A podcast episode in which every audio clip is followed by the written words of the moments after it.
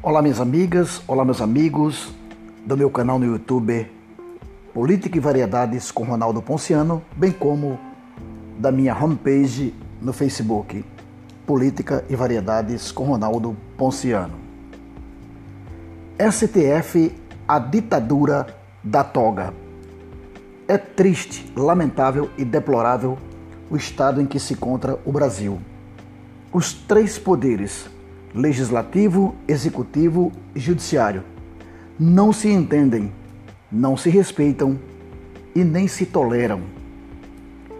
Principalmente o STF, que é a Suprema Corte de Justiça, o Supremo Tribunal Federal, comete absurdos, debate, delibera e determina assuntos que são verdadeiras tiranias e ditaduras. A exemplo está aí, por quase sua totalidade, a obrigação da aplicação de vacinas contra o coronavírus, o Covid-19.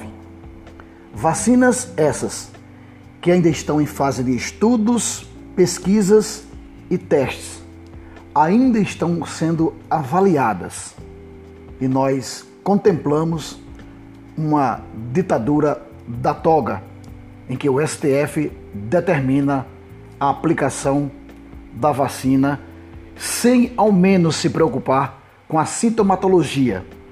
Ora, os 11 ministros que integram a Suprema Corte de Justiça, o STF, são bacharéis em direito. Devem também ter suas graduações, pós-graduações na área jurídica. E qual a competência técnica, médica, científica que bacharéis em direito dispõem para deliberar sobre tal assunto. Não seria o caso de consultar órgãos, instituições e especialistas na área de vírus, na área de imunidade, na área de sorologias? É preciso bom senso, senhores excelentíssimos ministros vitalícios, semideuses praticamente no Brasil, que integram a Suprema Corte de Justiça. Há tempos que o STF fica praticamente legislando quando não é sua competência nem também de sua alçada ou prerrogativa. Que legisla no Brasil é o Congresso Nacional, Câmara Federal, Senado Federal, bem como a nível de estados, as assembleias legislativas e dos municípios, as câmaras municipais.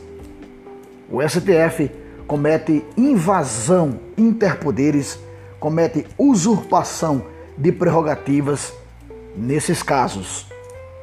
Recentemente, tivemos o lockdown determinado também por governadores e prefeitos sob a batuta, sobre a chancela e a tutela do STF, Supremo Tribunal Federal, que retirou do governo federal, do Poder Executivo, é, ações administrativas no controle e combate ao coronavírus, o que causou muita insegurança e muita incerteza jurídica, sem falar no caos que foi na economia do Brasil.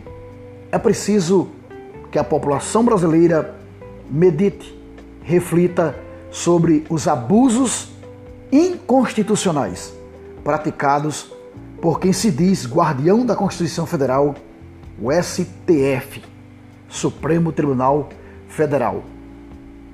O Brasil precisa de norte a sul, de leste a oeste, dar o seu brado de liberdade abaixo a ditadura abaixo a ditadura da toga.